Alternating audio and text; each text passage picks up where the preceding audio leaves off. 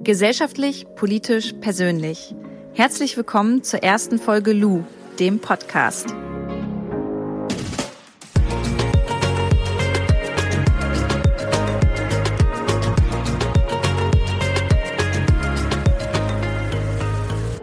Mein Name ist Luisa Dellert und ich freue mich, dass ihr zu der ersten Folge hier eingeschaltet habt. Einige von euch kennen mich ja von Instagram als Luisa Dellert. Andere sind auch schon viel länger dabei und kennen mich noch unter dem Username für Trio. Ich möchte euch in dieser Podcast-Folge so ein bisschen erzählen, wer ich bin, was mich bewegt, diesen Podcast hier ins Leben gerufen zu haben und was ich eigentlich vor dem Thema Nachhaltigkeit gemacht habe. Denn ich bin inzwischen seit, ja, bald sechs Jahren auf Instagram angemeldet, verdiene damit mein Geld und alles hat eigentlich angefangen vor sechs Jahren, als ich abnehmen wollte. Ich habe mich persönlich ja zu dick gefühlt und habe auf Instagram nach Motivation gesucht und habe mir dann so ein Profil gemacht, habe dann immer viele Fotos mir angeguckt, viel Inspiration geholt und wollte jetzt auch selbst anfangen, da dann meine Fortschritte zu posten. Fand ich ganz cool. Hab damals 55 Kilo gewogen, wollte unbedingt ein Sixpack haben, ähm, schlank sein, eine Lücke zwischen den Beinen, also all das, was so in der Presse immer zu sehen war, in den Medien, aber auch auf Instagram, das wollte ich halt auch. Und rückblickend würde ich sagen, ich wollte das nur, weil ich damals einfach echt unsicher war und diese Aufmerksamkeit von außen brauchte. Damals wusste ich noch gar nicht, was ein Influencer oder ein Blogger überhaupt ist. Ich habe dann einfach angefangen, meine Bilder da hochzuladen und ja, nach einiger Zeit sind dann irgendwie immer mehr Menschen auf Instagram ähm, bei meinem Profil hängen geblieben, sind mir gefolgt, haben geliked, kommentiert, fanden es super, wenn ich meine Fortschritte gezeigt habe und mich hat das halt alles auch total gepusht als ich gemerkt habe, hey, je mehr Muskeln ich bekomme, je mehr Sixpack man sieht und umso dünner ich bin, umso mehr Likes und Kommentare bekomme ich auch. Und das war letztendlich wie so eine Droge, wie so ein Rausch, mm, der mich dazu gebracht hat, immer weiterzumachen. Ja, und man kann sich das eigentlich so vorstellen, dass ich während meiner Arbeit. Also ich habe eine Ausbildung zur Kauffrau für Bürokommunikation gemacht, abgeschlossen und habe dann im Büro von meinem Vater gearbeitet. Äh, in meiner Mittagspause zum Sport gegangen bin. Ich bin aber morgens schon laufen gewesen und abends habe ich auch noch mal ein Homeworkout gemacht. Also ich war wirklich dreimal am Tag Sport machen, habe mich überhaupt nicht mehr mit Freunden getroffen. Also dieses soziale Leben hat überhaupt gar nicht mehr stattgefunden und ich habe echt nur noch dafür gelebt, schöne Bauchfotos von mir zu posten, noch mehr Muskeln zu bekommen und ja, diese Aufmerksamkeit im Internet in vollen Zügen zu genießen. Es gab dann die Zeit, in der ich nur noch 46 Kilo gewogen habe. Das lag nicht nur an dem Sport, sondern auch daran, dass ich ja eine Zeit lang wirklich ein gestörtes Verhältnis zum Essen hatte. Ich habe keine Kohlenhydrate mehr gegessen, ich habe nur noch Salat gegessen oder Suppe, Süßigkeiten, Alkohol, das alles gab's bei mir nicht mehr. Ähm, ich habe dann zwischenzeitlich noch Diäten ausprobiert, einmal Seht, ähm, dann habe ich von einer Fruchtzwerg-Diät richtig bescheuert gelesen gehabt, habe die ausprobiert. Also ich habe wirklich so viel wie möglich probiert, um noch mehr abzunehmen. Und wenn ihr mal ein Foto von mir sehen wollt, wie ich damals aussah, dann könnt ihr mal aktuell auf Instagram so ein bisschen auf meinem Profil durchscrollen. Da habe ich immer mal so Vergleichsfotos reingehauen von damals zu heute, dass ihr euch einfach mal ein Bild davon machen könnt. Irgendwann habe ich dann im Fitnessstudio meinen damaligen Freund kennengelernt, den Jan, der hat da als Fitnesstrainer gearbeitet, hat mich dann einfach mal angesprochen und ja, irgendwie sind wir dann ins Gespräch gekommen, hab, haben gemerkt, dass wir auf einem Nenner sind und ähm, waren dann ein Paar. Wir haben dann auch immer viel zusammen Sport gemacht und irgendwann bin ich bei unseren gemeinsamen Trainings dann auch mal umgekippt, hatte mega Kopfschmerzen, war kurz bewusstlos und ja, wollte danach gleich weitermachen im, im Takt und meine Burpees, meine Ausfallschritte äh, so gut es geht durchpowern. Und irgendwann hat dann Jan, aber auch mein Vater gesagt, okay, das geht gar nicht mehr, Luisa. Du musst jetzt mal zum Arzt gehen. Du musst dich echt mal kontrollieren lassen. Du bist nur noch ein Gerüst, ein Klappergerüst und du kippst beim Sport um. Du isst nichts mehr. Das ist alles nicht gesund. Wollte das natürlich nicht. Hab gesagt, hey, okay, Leute, das wird schon wieder. Ich esse ein bisschen mehr, dann passt das schon. Aber glücklicherweise ähm, wurde ich echt dazu gedrängt, jetzt mal den Arzt dann aufzusuchen. Und ich war dann bei einem Kardiologen und der hat bereits bei der ersten Untersuchung direkt festgestellt, Frau Dellert, Sie haben ein Loch in der Herzklappe, Sie können in Zukunft erstmal keinen Sport mehr machen, Sie werden operiert.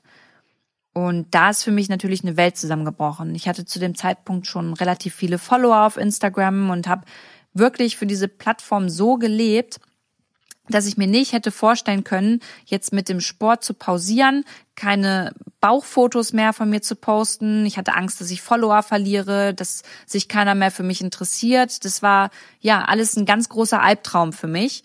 Und vier Wochen später lag ich dann tatsächlich auf dem OP-Tisch.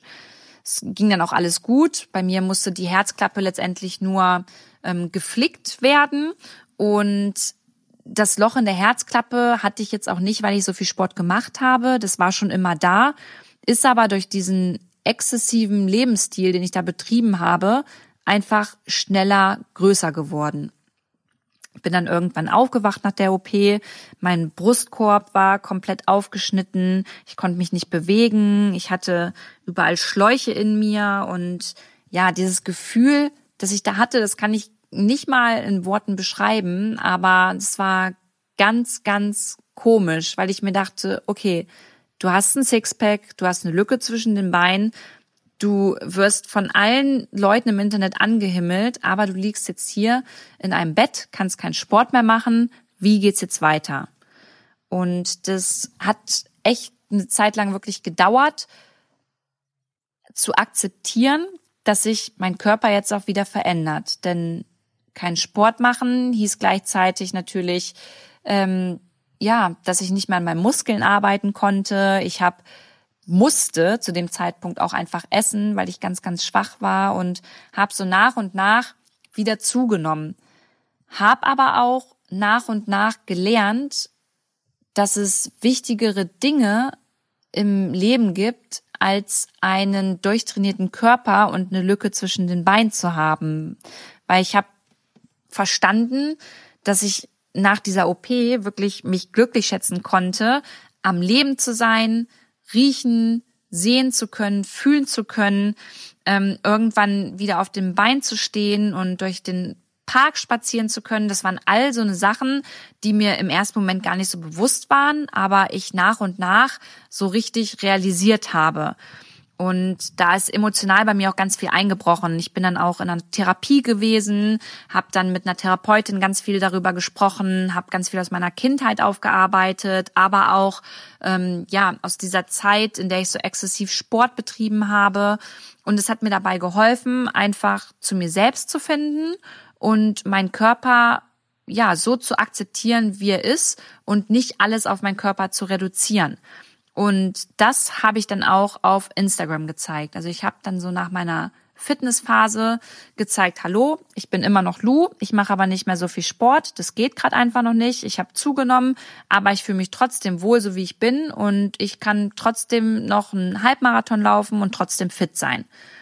Hab dann auch irgendwann mein erstes Zellulite-Bild gezeigt, weil ich dachte, hey, okay, auch meine Zellulite, auch meine Dehnungsstreifen, das gehört alles zu mir, so wie es ist und Warum immer diese perfekten Bauchfotos zeigen, wenn man auch anders perfekt sein darf, nämlich auch mit Zellulite. Und es hat damals so vielen, besonders Frauen, aber auch Männern, die geschrieben haben, hey Lu, danke, meine Freundin, die dreht dir total durch zu Hause und ich zeige ihr dein Bild und es geht ihr gut.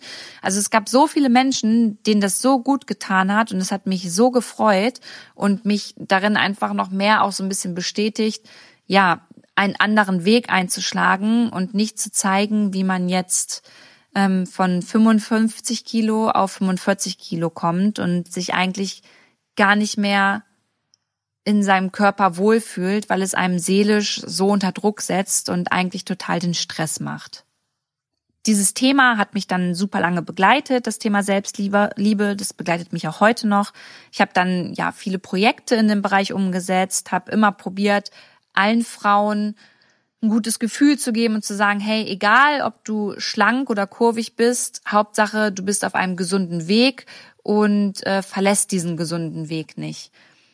Und dann kam irgendwann der Urlaub in Malta oder auf Malta. Ich weiß gar nicht, ob man in oder auf Malta sagt, aber auf jeden Fall war ich da mit Jan damals im Urlaub und wollte so ein typisches Unterwasserfoto haben. Ich weiß nicht, ob ihr das kennt, aber viele Blogger haben ja immer so ein Bild unter Wasser, wenn sie sich da strecken und recken und im Hintergrund türkises Wasser und wir hatten jetzt diese GoPro und ja, haben probiert Fotos zu machen. Und überall um mich herum schwamm aber auf jedem Foto Müll. Und im ersten Moment hat mich das super angekotzt und ich habe mir überlegt, okay, wie kriege ich denn diesen Müll jetzt von dem Bild? Kann ich das photoshoppen?